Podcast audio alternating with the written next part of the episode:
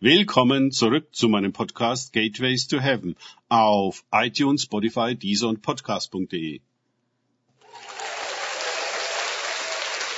Mein Name ist Markus Herbert und mein Thema heute ist Glaube, der heilt.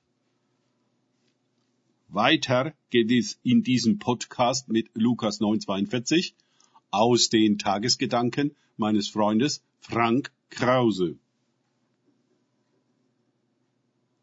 Aber noch während er herzukam, warf ihn der Dämon nieder und zerrte ihn zusammen. Jesus aber bedrohte den unreinen Geist und heilte den Knaben und gab ihn seinem Vater zurück. Lukas 9, 42. Der unreine Geist reagiert auf die Nähe Jesu, die Nähe der Reinheit, die seiner Unreinheit weit überlegen ist. In der Parallele Markus 9, 28 bis 29 fragen die Jünger Jesu, warum sie ihn nicht hatten austreiben können. Die Antwort könnte sein, dass ihre Reinheit nicht ausreichend oder mächtig genug war. Diese Art kann durch nichts ausfahren als nur durch Gebet und Fasten, erklärte ihnen Jesus. Wenn wir ins Gebet und Fasten gehen, dann gehen wir durch persönliche Reinigungsprozesse und sammeln uns.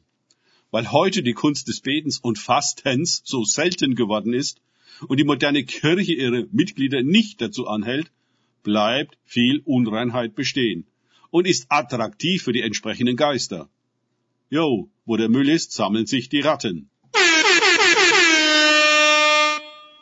Die Parallele in Markus 9 überliefert uns noch den Satz des Vaters an Jesus. Weil du etwas kannst, nicht wie die Jünger, die versagten, so habe Erbarmen mit uns und hilf uns. Die Antwort Jesu wird ihm nicht gefallen haben. Wenn du etwas kannst, alles ist möglich dem, der glaubt. Woraufhin der Vater des Jungen die berühmten Worte ausrief, ich glaube, hilf meinem Unglauben. Der Vater sucht die Hilfe im Außen, bei den Ärzten, wo er höchstwahrscheinlich schon viel mit seinen Jungen gewesen war, bei der Synagoge, bei den Jüngern und nun bei Jesus. Wer kann helfen? Warum kann uns niemand helfen? Ob diese Jesus was tun kann? Der Glaube des Mannes ist ausreichend, den Jungen zu Jesus zu bringen. Immerhin. Aber nun wirft Jesus die Geschichte auf den Mann zurück. Alles ist möglich dem, der glaubt. Es liegt nicht nur an Jesu Erbarmen und Können. Der Glaube stellt die Verbindung damit her. Was für eine Aussage!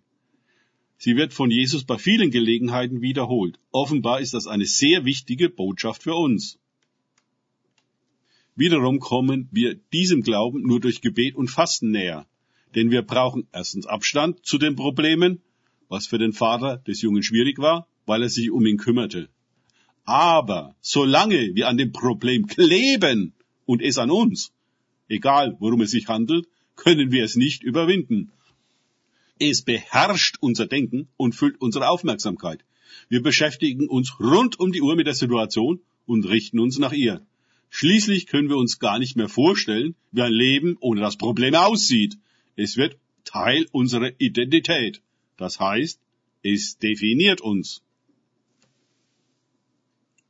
Zweitens erlangen wir durch Gebet und Fasten eine Offenbarung über die wahren Machtverhältnisse, dass der unreine Geist ein Parasit ist und keine eigene Macht hat, und dass Gott kein Parasit ist und alle Macht hat.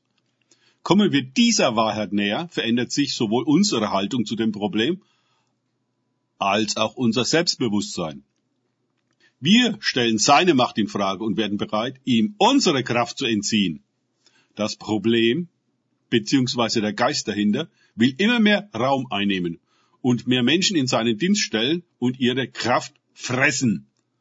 Schon kontrolliert er die ganze Familie des Jungen. Nun geht es weiter zu Nachbarn, zu Freunden, Mitschülern, Arztpraxispersonal, Krankenschwestern und so weiter und so fort. Alle sollen ihre Knie vor der schrecklichen Situation des armen Jungen beugen, darüber sprechen und die Kunde verbreiten, damit noch mehr Menschen ihre Emotionen fressen lassen. Wir aber beschränken diesen Raum, denn es heißt, gebt dem Teufel keinen Raum. Epheser 4, 27. Diese Eindämmung und Quarantäne des parasitären Geistes schwächt ihn, hungert ihn aus und macht es uns leichter, ihn schließlich zu überwältigen. Der Vater des gequälten Jungen appelliert an das Mitleid von Jesus. Der aber will nicht mitleiden und dem unreinen Geist dadurch noch mehr Futter geben. Er reagiert geradezu unwillig.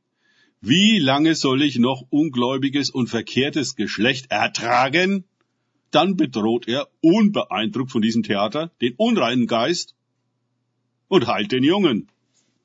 Für manche befreit und geheilt ist es günstig, nach ihrer Wiederherstellung für eine Zeit lang nicht nach Hause zu kommen, wo sie alle nur als krank kennen und mit dem Problem identifizieren. Sie könnten es dem parasitären Geist leicht machen, wieder zurückzukommen, denn alle sind noch gut trainiert und konditioniert von ihm. Das kann für einen Geheilten schwer sein, denn alle glauben noch an die Krankheit und stellen seine Genesung in Frage, anstatt umgekehrt.